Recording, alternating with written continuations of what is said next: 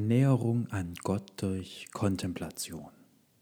Ich begrüße dich ganz herzlich zur heutigen Podcast-Folge. Ich habe schon einmal darüber gesprochen, wie man sich Gott durch Abstraktion, also durch, das, durch einen Denkvorgang annähern kann. Heute möchte ich den Aspekt bzw. den Weg der Kontemplation besprechen. Kontemplation meint die absolute Hingabe an eine bestimmte Tätigkeit. Das kann still sitzen sein, kann meditatives Element haben, kann aber auch sowas sein wie Gartenarbeit, handwerkliche Dinge produzieren, fertigen, wie auch immer. Oder eben auch beim Auto die Reifen wechseln, was auch immer. Es geht beim Ansatz der Kontemplation um eine Hingabe an diese eine Sache, die man eben gerade vollführt. Es geht darum, geistig still zu werden, den inneren Denker, der Themen bewertet, aktiv Entscheidungen trifft, verstummen zu lassen. Und man lässt ihn dadurch verstummen, dass man ihn einfach sein lässt. Also es geht nicht darum, seine Gedanken aktiv zu unterdrücken. Ich darf jetzt nichts denken, ich muss jetzt. Und wenn ich was denke, dann ist es falsch und schädlich und dann komme ich nicht in die Stille und in die Ruhe. Sondern es geht einfach darum, die Gedanken zuzulassen, ohne dabei zu denken, jetzt muss ich aber dies oder jenes tun, ohne diese Gedanken zu bewerten. Oder auch bei der Gartenarbeit. Also es ist jetzt nicht unbedingt mein Weg, gebe ich zu. Ich bin lieber der, der nachdenkt oder eben Auto fährt, was auch immer. Dieses handwerklich, handwerkliche und dieser Zugang durch körperliche Arbeit nicht mein Fall, nicht mein Thema. Aber auch hier würde es dann darum gehen, quasi das nicht zu bewerten. Wenn quasi die Sonne brennt und man schwitzt, einfach sich dem hinzugeben und diese Tätigkeiten nicht zu bewerten, sich nicht darüber aufzuregen, sondern einfach mit Hingabe das eben zu tun. Es geht durchaus auch um eine Form der Stille. Also durchaus auch darum, äußere Einträge, äußere Sinneswahrnehmungen zu reduzieren. Also Gartenarbeit bei lauter Rockmusik oder Reifenwechsel und nebenher Serie schauen oder Küche putzen, nebenher mit der Freundin chatten und im Hintergrund läuft noch das Radio. Also das wäre der, der nicht zielführende Weg, weil es durchaus auch geht, darum geht, zu sich zu kommen. Und eine Möglichkeit, sich durch Kontemplation einer Gotteserfahrung anzunähern, ist auch der Müßiggang. Also einfach mal das Nichtstun. Das einfach, ich setze mich mal aufs Sofa und tu einfach mal nichts. Ich schaue nicht aufs Handy, ich putze nicht nebenher irgendwas, ich mache nicht irgendwas, ich denke auch nicht gezielt über irgendwas nach, sondern sitze einfach nur da. Es ist für mich eine Tätigkeit, die ich unglaublich spannend finde und faszinierend finde, aber ich beobachte durchaus, dass in der aktuellen Welt genau dieser Zugang sehr häufig zu kurz kommt. Wann hast du das letzte Mal jemanden gesehen, der in der Bahn oder im Bus saß und einfach mal nichts getan hat? Ist der Hammer. Entweder wir haben die Kopfhörer im Ohr, schauen aufs Handy, haben ein Buch in der Hand, reden mit irgendjemandem. Zunehmend auch immer mehr gleichzeitig. Also die Menschen, die hören Musik und dann chatten sie noch. Und dann schauen sie parallel noch bei Instagram nach, während der andere antwortet. Vertreiben sich quasi auch die Wartezeit im Chat dadurch, dass man kurz rüber swiped und schaut, ob es bei Insta irgendwas Neues gibt. Und was aber sehr zu kurz kommt, ist quasi wirklich mal die eigene Hingabe, die, die, das, das zuzulassen, dass man einfach mal selbst nicht tätig ist, dass man mal selbst nichts macht. Weil das ist nämlich der Impuls, der dann aufkommt. Man sitzt in Ruhe da, in der Kontemplation meinetwegen, im Müßiggang und denkt sich, ja, jetzt könnte ich doch eigentlich noch einkaufen gehen. Und jetzt könnte ich ja die Küche putzen oder jetzt könnte ich dies, das, jenes tun. Und da geht es eben ganz bewusst darum, nach zu sagen, ja, könnte ich jetzt machen, Man könnte jetzt die Küche putzen, man könnte jetzt einkaufen gehen, man könnte jetzt was lernen, man könnte jetzt noch den anschreiben, man könnte jetzt noch das machen, man könnte jetzt noch sich überlegen, wie und was, man könnte jetzt noch den Laptop aufmachen, man könnte mal wieder die Mails checken, man könnte mal wieder auf WhatsApp gehen und so weiter und so fort. Aber es geht ja genau darum, zu sagen, ja, man könnte das jetzt tun, ich tue es jetzt aber nicht.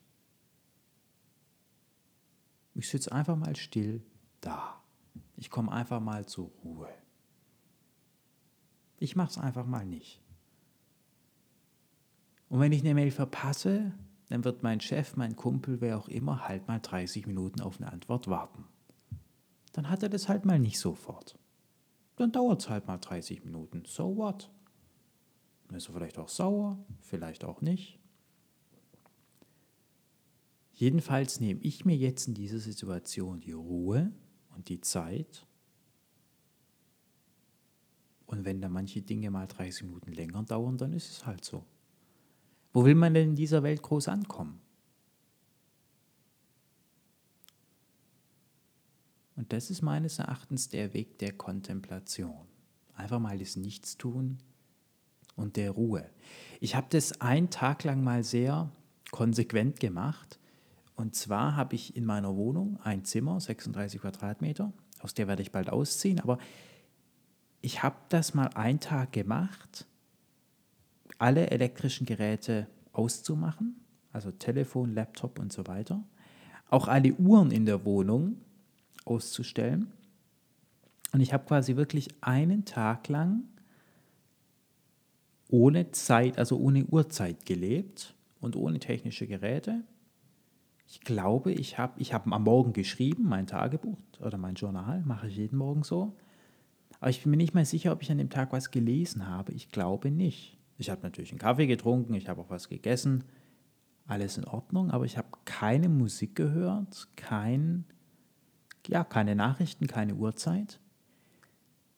Und ich persönlich muss sagen, dass das einer der Tage war, die am tiefsten und am tiefgründigsten auch gingen, die wirklich einmal zu sich selbst geführt haben und einen auch zu der Kraft führen, die eben in der Stille liegt.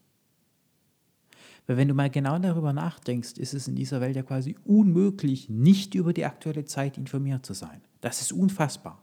Es ist nicht möglich, dass ich von meiner Wohnung, in der ich jetzt noch lebe, nach Leipzig reinfahre, das ist so eine halbe Stunde mit der Bahn, und nicht weiß, wie spät es ist. Es ist auch nicht möglich, nach Leipzig in die Uni zu fahren, in die Bibliothek, ohne wieder über die neuesten Entwicklungen im Ukraine-Konflikt informiert zu sein.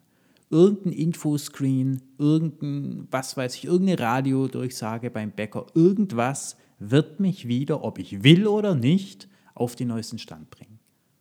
Es ist unglaublich. Eigentlich. Weil dadurch ja genau der Weg zu sich selbst, sich mal auch gewissen Gedanken bewusst zu werden, was mache ich eigentlich hier, was, was, wo ist eigentlich der Sinn oder, oder wie, wie gestaltet sich die Welt, da ja permanent unterdrückt werden.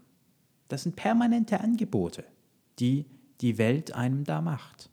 Hast du nicht schon genügend Probleme? Ach, hier, Ukraine, kannst du dich noch mit befassen. Ach, und wenn dir das nicht reicht, ach, Klima, dafür darfst du auch noch Angst haben. Und Inflation, also davor, da musst du dich jetzt auch drum kümmern. Ja? Und es ist eine ungeheure Erleichterung und auch ein stärkendes Element, wenn man dieses Kontemplative mal macht. Wenn man sagt, ich setze mich jetzt einfach mal hin gehe dem Müßiggang nach und mache nichts. Nicht im Sinne von, ich zwinge mich dazu, ich muss jetzt nichts tun. Man kann nämlich auch die Stille dahingehend missbrauchen, dass man sie wieder zur Leistungschallenge macht.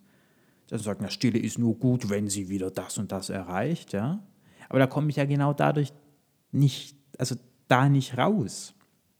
Es geht ja darum, mal zu sich zu kommen und aus diesem Leistungsstress sonst wie Alltag mal rauszukommen sagen, es muss jetzt nichts passieren. Und ich darf auch mal eine Nachricht verpassen und einfach auch mal eine halbe Stunde nichts tun. Ja. Zum Schluss vielleicht noch kurz eine der Versuch einer Erklärung, warum die Methode der Kontemplation auch aus Verstandessicht eine Annäherung an Gott ermöglicht. Ich persönlich denke Gott als eine nicht weltliche Entität, die eigentlich nur negativ bestimmbar ist. Ja?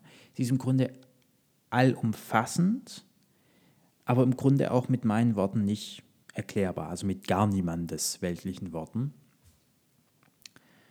Dennoch glaube ich, dass Gott nicht nicht da ist, sondern so präsent, dass wir ihn nicht mehr sehen. Das ist vielleicht als Gedankenmodell, das ist jetzt also wirklich als Gedankenmodell gemalt, keine konkrete Gottesdefinition, aber vielleicht so die Vorstellung, wenn Dinge immer und omnipräsent da sind, ja, dann sind wir uns diesen Dingen nicht mehr bewusst. Wann warst du dir das letzte Mal darüber bewusst, dass in Deutschland das Wasser aus dem Hahn fließt? Also wirklich bewusst, toll, dass es hier fließendes Leitungswasser gibt. Ich vermute die allerwenigsten. Weil es ja so omnipräsent da ist. Das ist das Normalste der Welt. Ja, ich mache den Hahn auf und da kommt Wasser raus in bester Lebensmittelqualität. Und es ist so omnipräsent, dass wir darüber gar nicht nachdenken. Ich stehe ja nicht morgens auf und bin mir dessen bewusst, dass hier aus meinem Wasserhahn Wasser kommt. Und mit Gott ist es im Grunde ähnlich, nur noch viel totaler. Also in der letzten Stufe der Totalität ist er allumfassend. Er ist quasi immer und omnipräsent da, dass wir ihn nicht mehr wahrnehmen. Weil unsere Wahrnehmung basiert auf Trennung. Uns werden Dinge erst dann bewusst, wenn sie halt nicht mehr da sind oder wenn wir einen Unterschied erleben. Und bei der Hingabe an die Kontemplation, beim Einkehr in die innere Ruhe, hören wir gerade ja auf, diese Unterschiede zu machen. Zu unterscheiden zwischen, das ist jetzt gut, das ist schlecht. Faul rumliegen ist kacke, normal den PC aufmachen und was schaffen ist gut. So diese dualistische Bewertung, auch dieses Stress, dieses all das schwindet dahin in Müßiggang, in der Kontemplation. Ich hoffe, ich konnte dir in der heutigen Folge eine weitere Idee geben. Es würde mich sehr freuen, dass, falls dir die Folge was gebracht hat, falls du das Gefühl hattest, du hast hier wirklich was erfahren, dass du diese Folge auch weitergibst, anderen empfiehlst den Link auf Spotify weiterschickst. Und es würde mich sehr freuen, wenn du auch in Zukunft wieder dabei bist. Ich wünsche dir alles Gute, viel Freude und innere Ruhe.